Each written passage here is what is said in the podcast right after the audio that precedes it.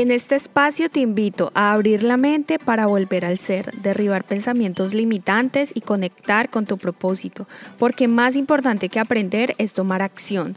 Esto es La Magia del Caos Podcast, conversaciones con Karen Day.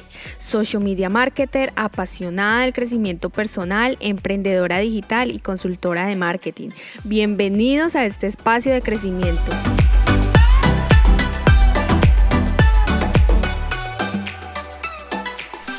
Hacer cuando no hay motivación?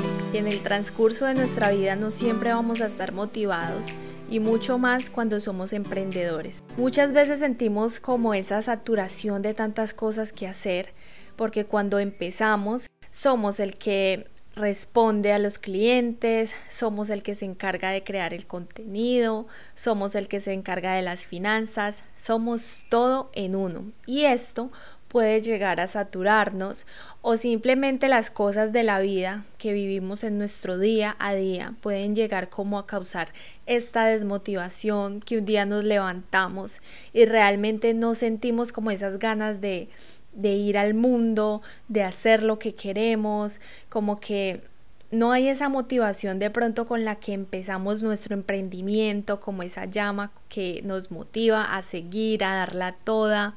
Llega un punto que nos sentimos estancados o que no hay motivación ese día para continuar. Está bien sentirnos así, está bien que el cuerpo se sienta así, está bien que nuestra energía no se sienta tan alta, que nuestra vibración esté más bien un poco baja, pero ¿qué te quiero recomendar aquí?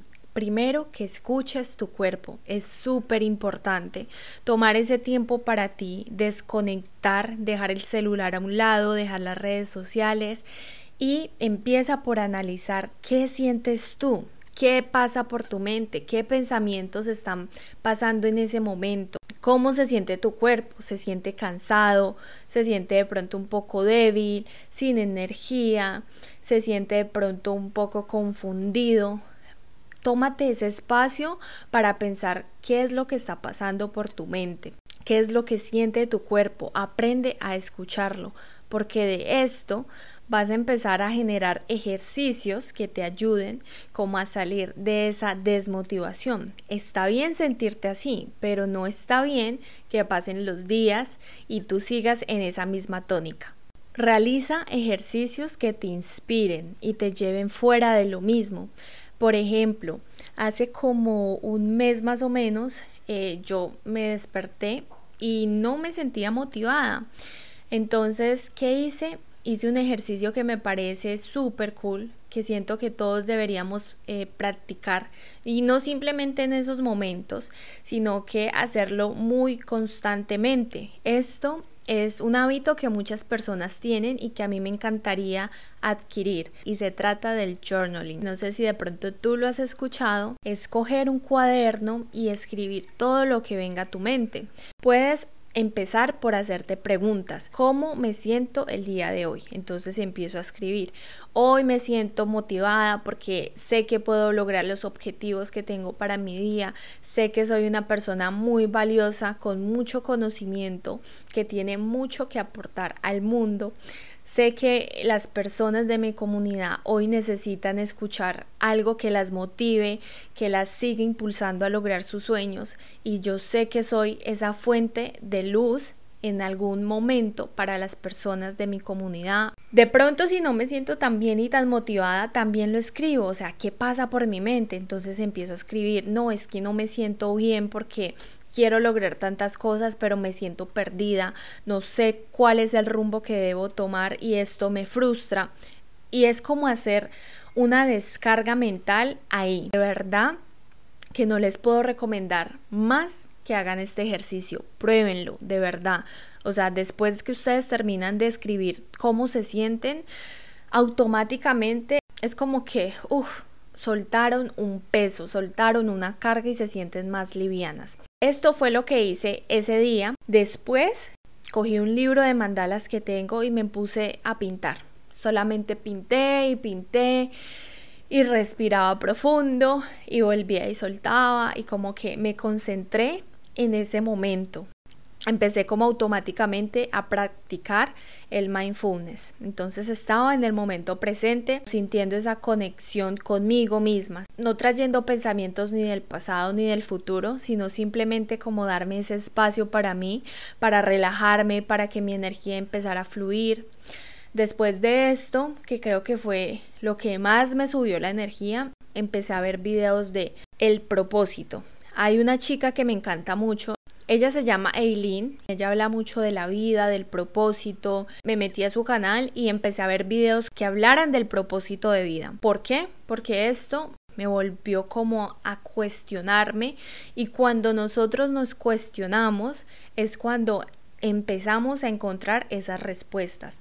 Muchas veces cometemos el error de ir a buscar respuestas externamente o recibir opiniones externas, que no digo que esté mal, pero debes de tener en cuenta que todas las respuestas que tú necesitas están dentro de ti. Muchas veces nos incomoda el crecimiento, situaciones que pasamos que nos hacen salir de nuestra zona de confort, pero tú tienes que tener algo muy claro y es que todo proceso de crecimiento duele. Todo proceso en el que tú vas a pasar a un nivel mayor siempre va a causar desconfort. Siempre va a traer algo con ello que a ti no te va a molestar, te va a sacudir, no te vas a sentir bien, porque de esto se trata la vida. Grábate en la mente que el crecimiento duele, pero lo necesitamos. Es necesario que duela, es necesario que nos incomode para crecer. Allí es donde realmente pasa la magia del crecimiento. Vuelve a empezar cada vez que tú lo necesites. Vuelve a escribir tus metas cada vez que lo necesites. Tus metas, tus sueños, lo que quieres lograr. Mira, ya vamos a empezar mayo y yo quiero que tú vuelvas a replantearte las metas que escribiste al comienzo del año. Si por alguna razón todavía no tienes esas metas para el año, Hoy es el día para que las empieces a escribir. ¿Qué es lo que quieres lograr en lo que resta del año? Vuelve a reinventarte, vuelve a empezar las veces que sea necesario porque no está mal. Lo mal es quedarnos sin avanzar. Eso sí está mal. Recuerda que no importa si el día de hoy avanzaste un 1%, si dijiste, por ejemplo, es que quiero leerme 10 páginas del libro todos los días, pero simplemente te dio para leerte dos, no importa, todo es un avance. ¿Sabes lo que sí está mal? Como decir, quiero leerme las 10 páginas, pero resultas leyendo cero. Ahí no avanzaste nada. Entonces, ¿a qué te quiero invitar hoy? Que no importa lo que sea que tú quieras lograr, pero empieza por avanzar, así sea un 1%, así te cueste, así tú digas, no, es que hoy no quiero, esfuérzate, hazlo, aunque sea un 1%, aunque sea dos páginas de libro, pero hazlo. Y por último, te quiero recomendar lo más chévere de la vida, que es crear una rutina que te ayude a mantener tu energía y tu vibración alta.